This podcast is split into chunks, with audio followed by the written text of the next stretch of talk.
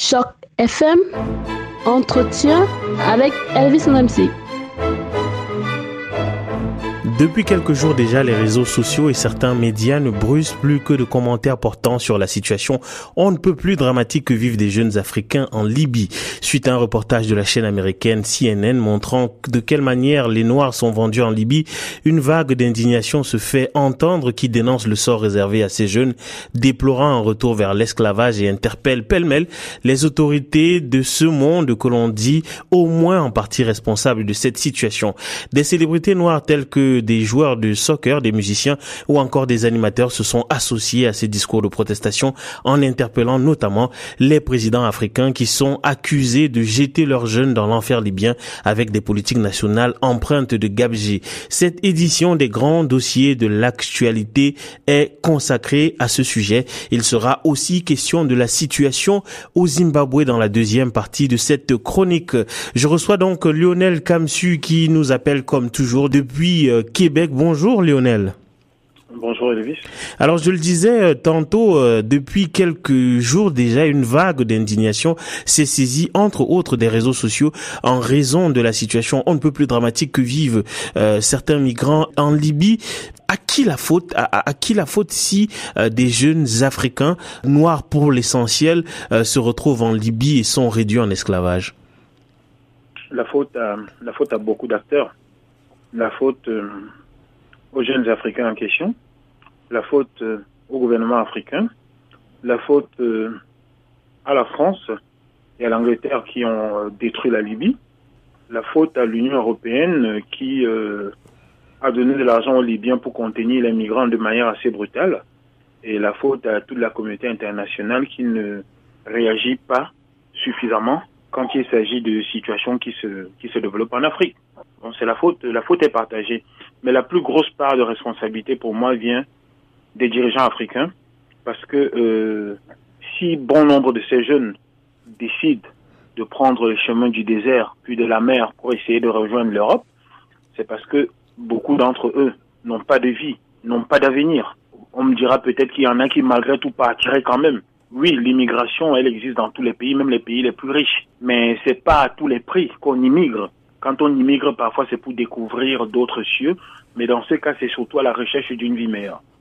Donc c'est pour cela que la grande partie de la responsabilité, elle incombe aux dirigeants africains qui ont mis leur pays à terre, qui n'ont rien fait pour cette jeunesse et qui continuent de s'éterniser au pouvoir après des dizaines, des vingtaines, des trentaines d'années sans avoir rien fait.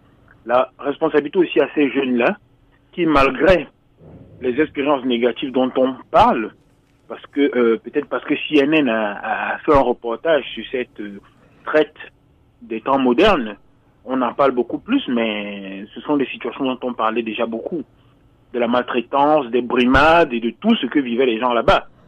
Ça veut dire que beaucoup de ces jeunes étaient au courant que ça ne se passe pas bien en Libye, que ça ne se passe pas bien dans beaucoup de pays du Maghreb. Mais malgré tout, ils ont quand même décidé de prendre la route. En cela, pour moi, ils sont aussi responsables.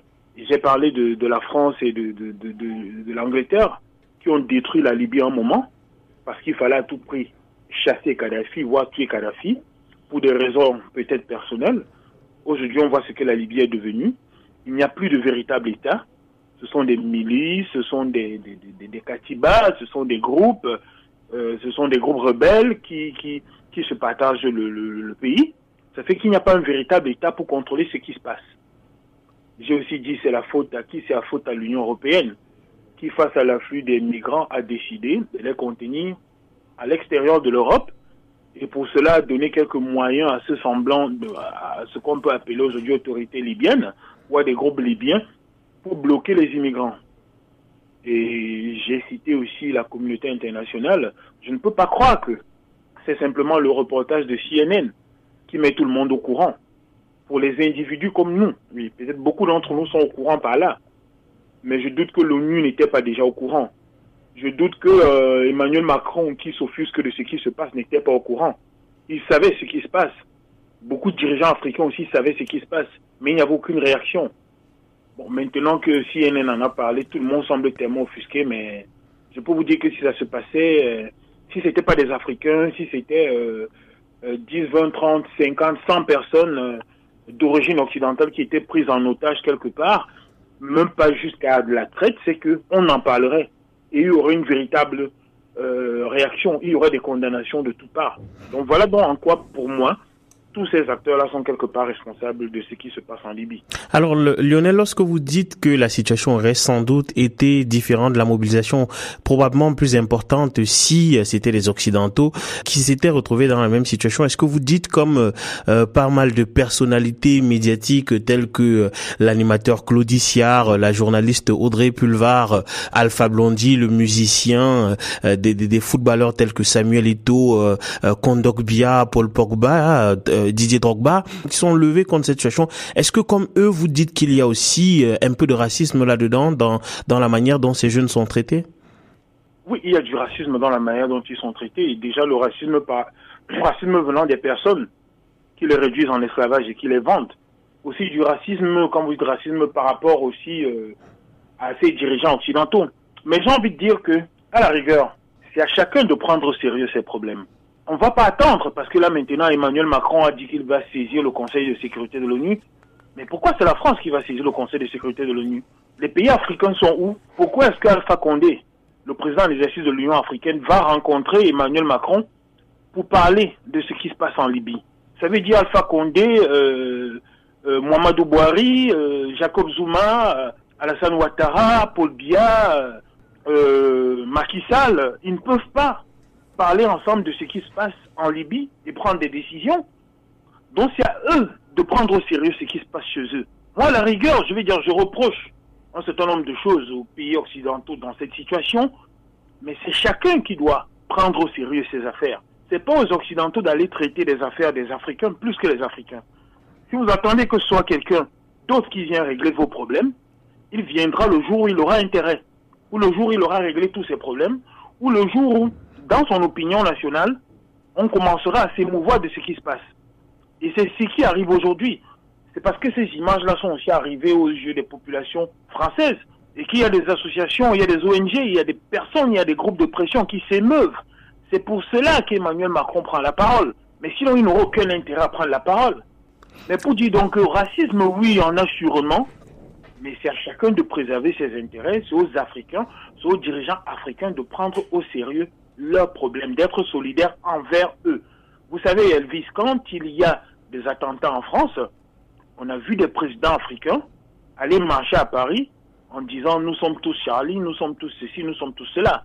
Mais il y a de la traite en Afrique, il y a des attentats, Boko Haram fait des morts, il y a eu des centaines de morts il y a cela quelques semaines en Somalie, plus de 300 morts, dont des attentats. Combien ont même envoyé un communiqué pour condamner ou pour adresser leurs condoléances au peuple somalien?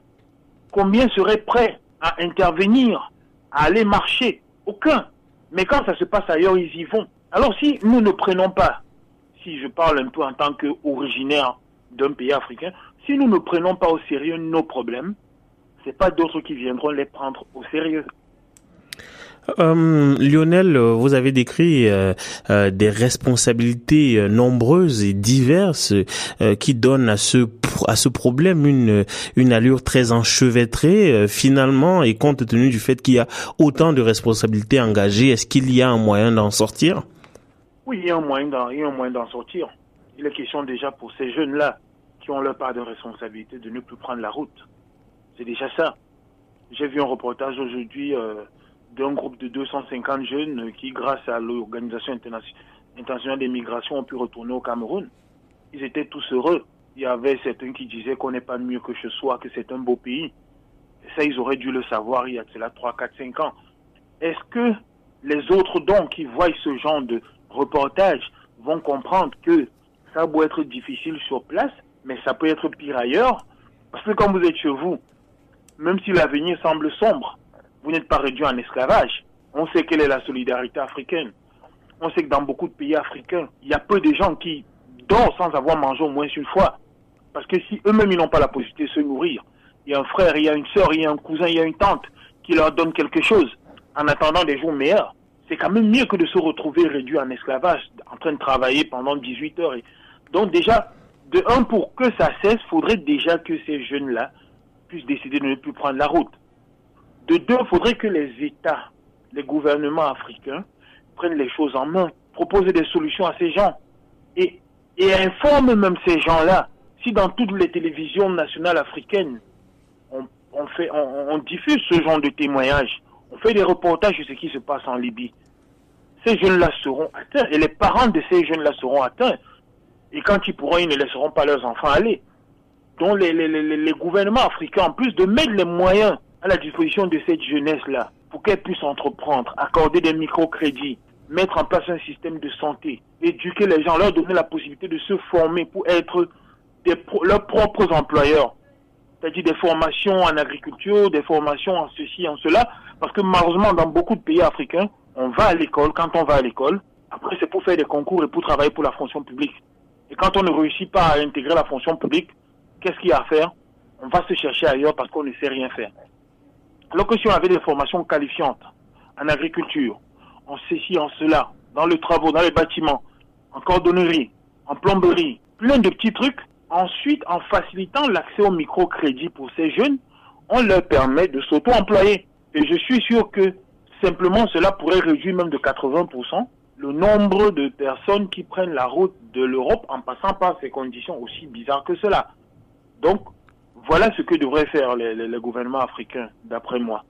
Ensuite, l'Union européenne, elle devrait déjà arrêter cette forme de coopération qu'elle est en train de faire avec la Libye, ou ce qui ressemble à la Libye, à qui on donne des moyens pour bloquer les migrants de toutes les manières possibles, les enfermer. Et c'est en les bloquant, en les enfermant qu'après on se retrouve en train de, les revendre carrément à, des privés, à des prisons privées qui se retrouvent en train de les revendre pour les mettre en esclavage. L'Union européenne aussi doit de son côté arrêter cette forme de coopération et demander des garanties, c'est-à-dire envoyer des observateurs. Demain, si on doit envoyer de l'argent en Libye, que ce soit parce qu'il y a un cahier de charge de ces groupes libyens qu'on a mis sur pied, qui doivent être respectés. Envoyer des observateurs qui vont regarder ce qui se passe.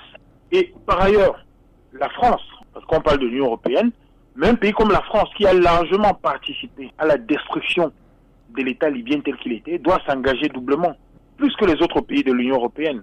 Et enfin, l'ONU. L'ONU doit être présente. Et s'il le faut même, envoyer des forces internationales, parce qu'il n'est pas normal qu'en 2017, on se retrouve avec des êtres humains qui sont vendus, qui sont vendus à d'autres êtres humains pour travailler en tant qu'esclaves. Mais s'il le faut, il faudrait une intervention de l'ONU. Il faudrait que des casques bleus aillent en Libye. Non seulement pour arrêter cela, mais pour amener l'ordre en Libye. Parce que faut pas oublier que ce qui se passe en Libye a déstabilisé le Mali. Le Niger n'est pas tout à fait serein. Donc, j'ai donné là comme ça quelques éléments qui, d'après moi, devraient permettre que très rapidement, la situation qui est la, celle qui est actuellement en Libye puisse commencer à se décanter. Ok, très bien Lionel. Euh, passons euh, euh, maintenant à notre deuxième sujet. Cette semaine, Robert Mugabe, le désormais ex-président du Zimbabwe et figure de poids de la lutte contre l'indépendance de son pays, a démissionné sous la pression de l'armée qui, bien que l'ayant soutenu toutes ces années, s'est opposé à ce qui allait certainement finir par devenir un transfert du pouvoir à Grace Mugabe par son mari. Je rappelle que Mugabe était premier ministre en 1980 et ce jusqu'en 87 et président de la République depuis 1987. 37 années au pouvoir qui s'achève à 93 ans de bien triste manière. Tenter de mettre grâce Mugabe à sa place, la manœuvre était bien trop grosse, Lionel? Oui, la manœuvre était bien trop grosse et surtout la personne qui était en face. C'est surtout ça parce qu'au-delà du fait de mettre grâce Mugabe, euh, la personne qui euh, était en train de perdre perdre la place que pendant longtemps on a vu comme successeur de Mugabe, c'est-à-dire Emerson Nangagwa, j'espère que je ne prononce pas trop mal le, nom, c'est surtout cette personnalité-là qui était à l'origine de ce qui s'est passé. Parce que si en face on n'avait pas cette personnalité-là, qui était l'un des piliers du régime, qui a fait près de 50 ans aux côtés de Mugabe, qui a pendant un bon bout de temps maîtrisé les services de sécurité qui étaient très proches de l'armée. C'est surtout la nature de la personne qu'on a destituée, qu'on a enlevé de son poste de vice-président, parce qu'on était en train de prévoir que Grace Mugabe allait succéder à son mari. C'est surtout la nature de cette personne et la carrure de cette personne qui, d'après moi, en fait qu'on en arrive à la chute de Mugabe. Alors Lionel, quel pays est-ce que laisse euh, Robert Mugabe après euh, 37 ans au pouvoir? Euh, Mugabe laisse un pays, un pays en crise. Parce que vous dites 37 ans au pouvoir, c'est bien 37, malgré le fait que euh, pendant les, les sept premières années, il n'était que, il n'était que premier ministre, mais il avait quand même la, la, la la réalité du pouvoir parce que le premier président, Kalam Banana, c'était un président un peu honorifique, le véritable chef de chef c'était le, le, premier ministre Robert Mugabe. Il laisse un pays en crise, un pays où l'inflation a battu tous les records, un pays où l'agriculture n'est plus ce qu'elle était avant, un pays euh, qui à l'époque était le grenier de la partie sud de l'Afrique, euh, un pays euh, dont beaucoup de nationaux, des millions se retrouvent aujourd'hui à l'étranger, en train d'être allés chercher meilleure fortune, un pays où l'opposition euh, n'a presque pas mot à dire, parce que tout tourne autour de, de, de Robert Mugabe, voilà en gros un pays, un pays qui sur le plan économique est, vraiment totalement à terre. Voilà le pays que laisse Robert, Robert Mugabe, qui pourtant a été en quelque sorte le père de l'indépendance et qui, d'après moi, aurait pu euh, Pour Lionel, justement, le problème, et beaucoup de gens le disent, beaucoup d'experts qui soutiennent euh, Robert Mugabe disent que Robert Mugabe a toujours bien gouverné et que c'est au moment où il a tenté la réforme agraire euh, que tous les problèmes lui sont tombés dessus, notamment parce que des puissances occidentales ont refusé euh, la redistribution des terres. Qu'est-ce que vous répondez à ça? Bon, déjà, la réforme agraire, euh, c'est dans les accords, je pense, de Lancaster qu'on avait prévu la réforme agraire. Ça date de 1980 que ça avait été prévu. À un moment, il a décidé brusquement de la mettre en place. Je me demande bien pourquoi est-ce qu'avant, il n'avait pas essayé petit à petit de la mettre en place. De deux, la réforme agraire, il aurait dû la préparer. Parce que les Anglais avaient peut-être promis des choses, mais il était question du peuple zimbabwéen. Donc quand vous décidez de prendre les terres aux Blancs et les redistribuer aux Noirs, que vous n'avez pas préparé à prendre le relais, vous avez quelques fermiers, quelques milliers de fermiers blancs qui nourrissaient tout le pays. Vous leur prenez les terres et vous les redistribuez, peut-être des dizaines de milliers de Noirs, mais qui font de l'agriculture de subsistance. Déjà, vous mettez le pays en danger parce que ces gens à qui vous avez redistribué les terrains ne sont pas capables de nourrir le pays. Donc cette réforme agraire qui était nécessaire n'a pas été préparée. Et il aurait dû la préparer. Et de deux, Elvis, on ne va pas toujours euh, euh, mettre nos échecs sur la tête des pays occidentaux. Mugabe, euh, ou grâce Mugabe, était extrêmement riche. Est-ce toujours à cause de l'Angleterre qui n'a pas financé la réforme agraire? On va dire que le pays est dans telle ou telle situation à cause de l'Angleterre. Mais comment les autres font? Comment est-ce que les pays asiatiques ont fait pour se développer? Pourtant, l'Angleterre aussi ne leur a pas facilité la tâche. Comment la Malaisie a fait pour être où elle est aujourd'hui? Est-ce que être contre les Occidentaux, c'est forcément être contre son peuple? Qu'est-ce que Mugabe a fait dans les dernières années pour euh, les, les Zimbabwéens? Pas grand-chose. Je ne dis pas, écoutez, je ne dis pas que les pays occidentaux, notamment l'Angleterre, n'a pas, n'ont pas le part de responsabilité. Mais quand vous êtes dirigeant d'un pays, quand ça ne va pas, c'est vous le responsable. Et si vous n'êtes pas capable de trouver les voies et moyens de résoudre la situation, mais à un moment, vous vous en allez. Il n'y avait pas que Mugabe pour diriger ce pays. La preuve, le voilà qui s'en va. Mandela qui a donné plus parce que Mugabe a fait une dizaine d'années en prison.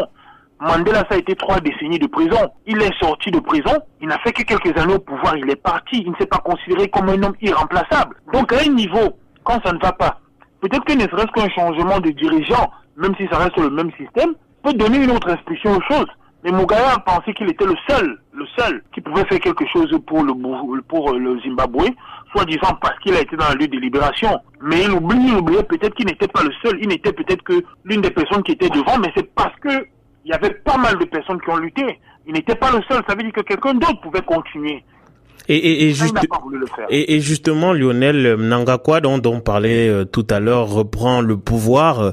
Euh, il est investi à partir de ce vendredi. Peut-on le considérer comme euh, une alternative crédible à Robert Mugabe? Peut-on le considérer comme une alternative crédible? Le temps nous le dira. Pour le moment, on a du mal à y croire dans la mesure où euh, il a toujours été aux côtés de Robert Mugabe et on dit même d'ailleurs qu'il y a certaines basses zones dont il s'est souvent chargé, que dans certaines situations, il a même été plus radical que Mugabe. Mais il y a déjà une chose, le changement de visage, c'est déjà quelque chose. Tous les, les Zimbabwéens qui sont nés depuis 1980 n'avaient vu que le visage de Mugabe. Donc même si on reste avec le même système, le changement de visage est déjà quelque chose de positif. Maintenant, je veux croire que M. Euh, Emerson voudrait rester dans l'histoire pas comme Mugabe bis, mais comme quelqu'un d'autre qui apporte autre chose. Donc, je pense que d'une manière ou d'une autre, il y aura une ouverture, même si c'est le même parti, la ZANU-PF, qui est au pouvoir, même si c'est le même parti qui va remporter les élections l'année prochaine, je pense qu'il y aura de nombreuses mesures d'ouverture. Je vais prendre un cas, certains ne seront peut-être pas d'accord avec moi, mais quand vous regardez le cas de Cuba, où Raúl Castro a remplacé Fidel Castro, il y a quand même eu quelques petits changements. Vous regardez le cas de l'Angola, on attend de voir. João Lorenzo a remplacé Dos Santos, ça ne fait que trois mois, il commence à faire des choses. Oui, effectivement, puisque la, la, la fille d'ailleurs de Dos Santos euh, a été euh, limogée de la compagnie en charge du, du, du, pétrole. Oui, donc chacun veut quand même un niveau, pas être simplement faire valoir, mais vous être quelqu'un qui apporte sa marque. Donc je veux croire, je veux croire que, et je crois même que euh, le nouveau président qui va prêter ses mains ce vendredi apportera un plus à, au Zimbabwe. Après, pour combien d'années sera-t-il là On ne sait pas. Mugabe a 93 ans. Emerson en a 75. Ça fait 18 ans de moins que Mugabe. On espère qu'il ne va pas, vu que c'est le même parti, vu que c'est à peu près le même régime, qu'il ne va pas nous ramener exactement la même manière de faire et que peut-être dans 10, 15 ou 20 ans, on sera en train d'essayer de le virer du pouvoir parce qu'il aura voulu le passer à son fils ou à son épouse. Effectivement, espérons que ce ne sera pas le futur du Zimbabwe à qui on espère vraiment un avenir glorieux. Merci infiniment euh, Lionel, toujours disposé à intervenir lorsqu'il s'agit des grands sujets d'actualité. Et merci infiniment à vous qui êtes toujours à l'écoute de Choc FM. Au revoir Lionel. Au revoir.